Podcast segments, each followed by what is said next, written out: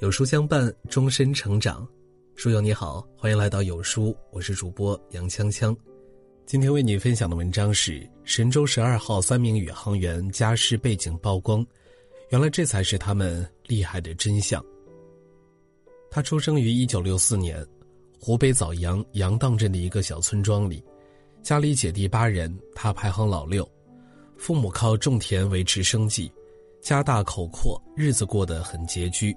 粮食往往不够吃，在他的记忆里，每次吃饭，餐桌上主食都是红薯面做的黑窝子、杂面饼，主菜就是萝卜干、咸菜、大酱，以至于到了现在，闻到大酱味儿他就犯恶心。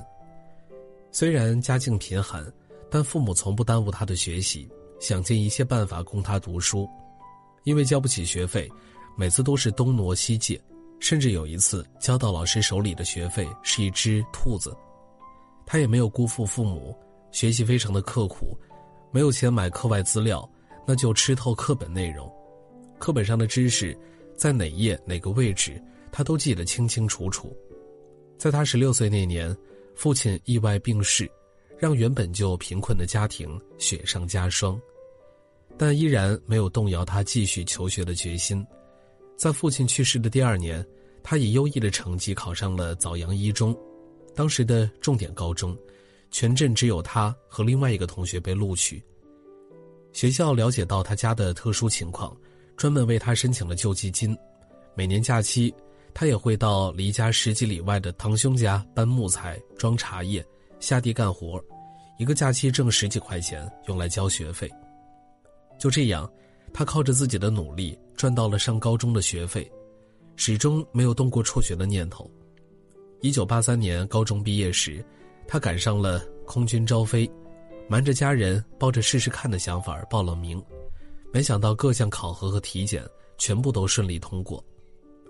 直到有一天，县武部派人到他家里了解情况，他才知道自己被选上了。到了空军长春飞行学院。他非常珍惜这次难能可贵的机会，学习刻苦，训练严格，每一门成绩都很优秀。同期学员中第一个放单飞，两次被评为全优学员，并担任学员班长。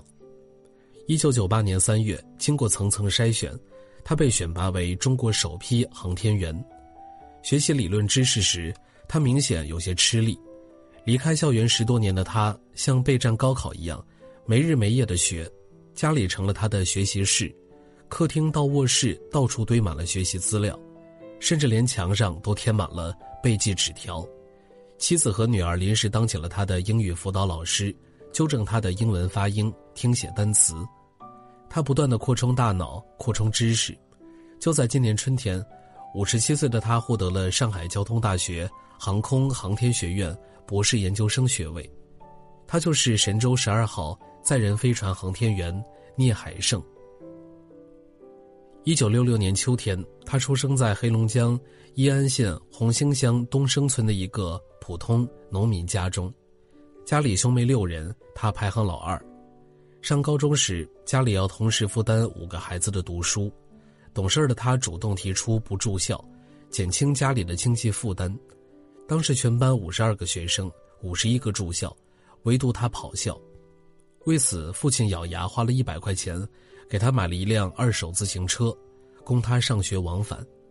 学校离家十公里，全都是坑洼土路，天气好的时候，路都坑坑洼洼不好走；遇到下雨天，路上积满了黑泥水，连下脚都很困难。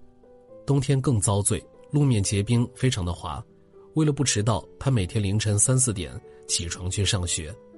冬天即使不下雪。他骑车到学校时，脸上、脖子上、身上都挂满了白霜，浑身湿透，所以同学们都叫他“小雪人”。但是无论天气如何恶劣，不管雨有多猛、雪有多大，他从未迟到或早退过。因为初中就读的是农村学校，英语课只开半年，没有正规的英语老师。中考时他的英语考了零分，但他还是考上了县里最好的高中。当时全班考上高中的只有五六个，他就是其中之一。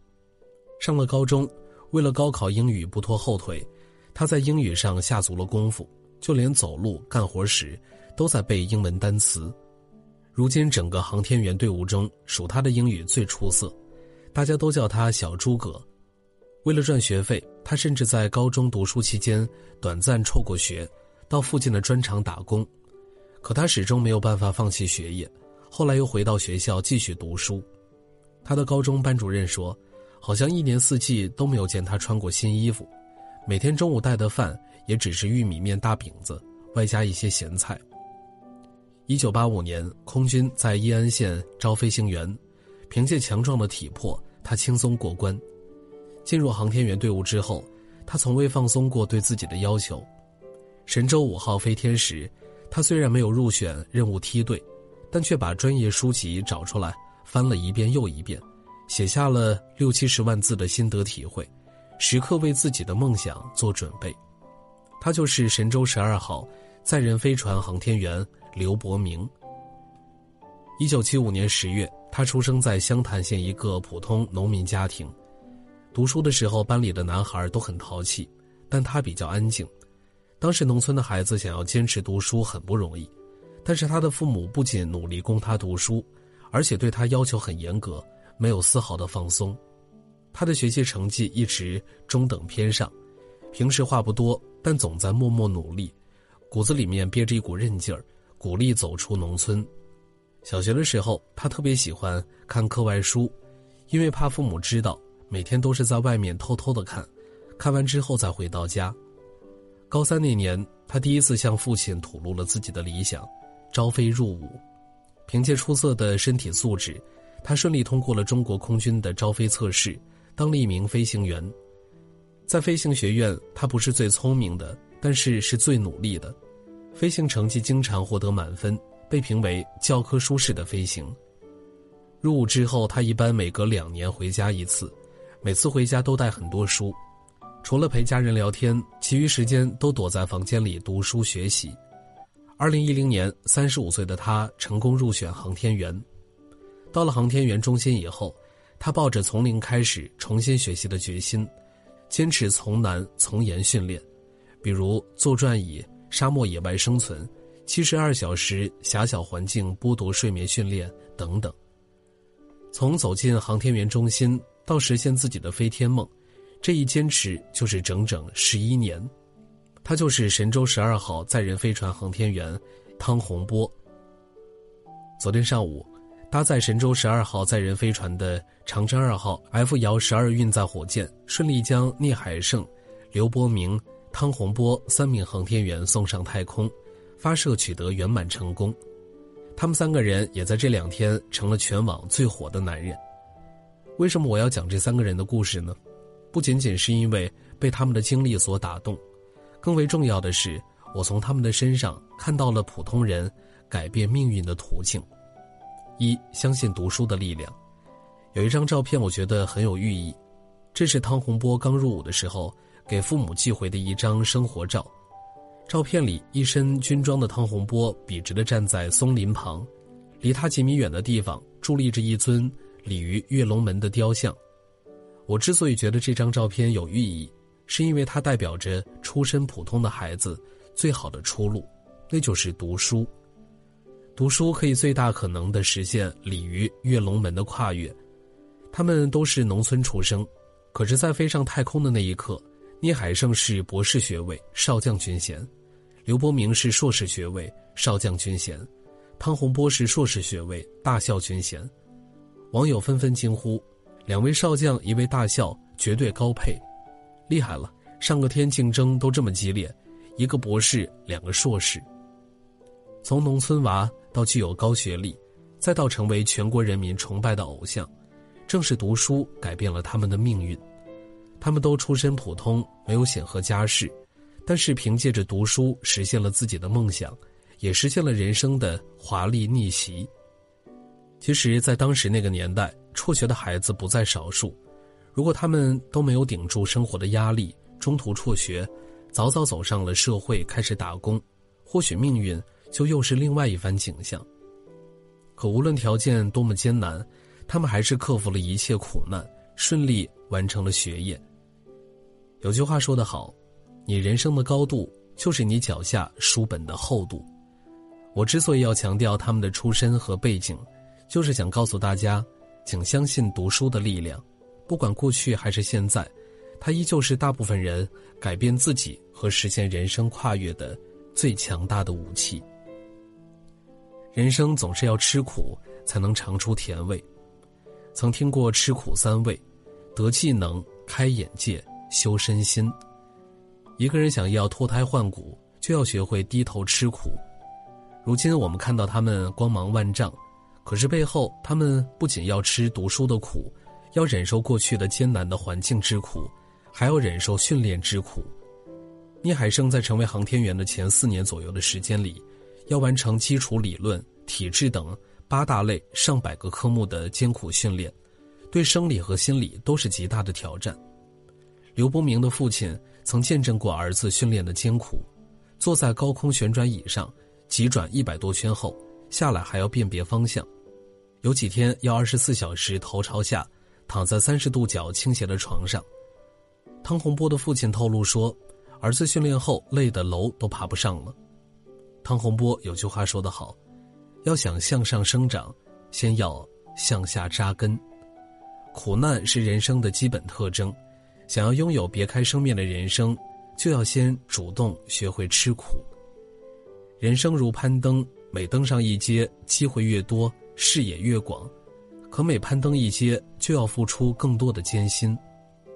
当你吃够了生活的苦、学习的苦、工作的苦，熬出了头，世间一切美好便会纷至沓来。永远不要给自己的人生设限。昨天网上有一张照片很火，是聂海胜在三次担任飞天任务时的对比照。从四十一岁到五十七岁，聂海胜三次登上太空。在此次飞行任务中，刘伯明五十五岁，最小的汤洪波也有四十六岁。他们虽然都不算年轻，但也没有为年龄设限。从飞行员到宇航员，他们也没有为专业设限，在不断拓宽自身的边界。小野在改变力中写道：“请不要自我设限，真正好的人生态度是现在就做，不等。”不靠，不懒惰，生命的意义在于不断开拓，而不是画地为牢。心理学家把人的知识和技能分成了三个区：舒适区、学习区、恐慌区。真正的高手都喜欢主动走向恐慌区，面对未知和挑战，逼迫自己走向更高层次。走出舒适区的过程一定充满了疼痛，但最终你会遇到一个更好的自己。探索未知世界的过程，你会遇到很多的困难，但最终你会看到一个更大的世界。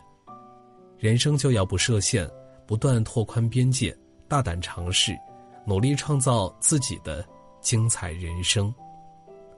高手都是长期主义，有一张图大家都很熟悉。如果你每天都进步一点点，日积月累，最后一定会变成真正的高手。而高手往往都是又笨又稳的人。他们耐得住寂寞，不断的将专业技能精进到极致，然后等待一跃飞天的机会。